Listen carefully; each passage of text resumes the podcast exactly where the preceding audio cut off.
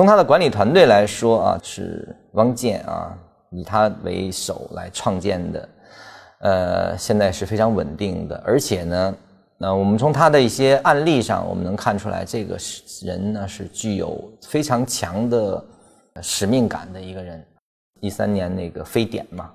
他们当时是提供疫苗的，不发国难财，把疫苗迅速的制作去投放去进行治疗，他是很有很强的这种。使命感和这个国家的这种认可度很高的一个人啊，所以说我说他是一种非常伟大，这个基因很伟大啊。只有这样的人，我们说可能对企业的效益可能会有影响，因为他不是唯利是图。但是这样的人的存在会使很多有志的人会加入，就是说有一些不是为钱，而是为这个事业的人，这样只有这样的人才会吸引更多的这样的。同类的人去加入华大啊，让他的这种科研能力变得更加扎实和稳定啊。所以说，呃，我对这个领导人的判知，我认为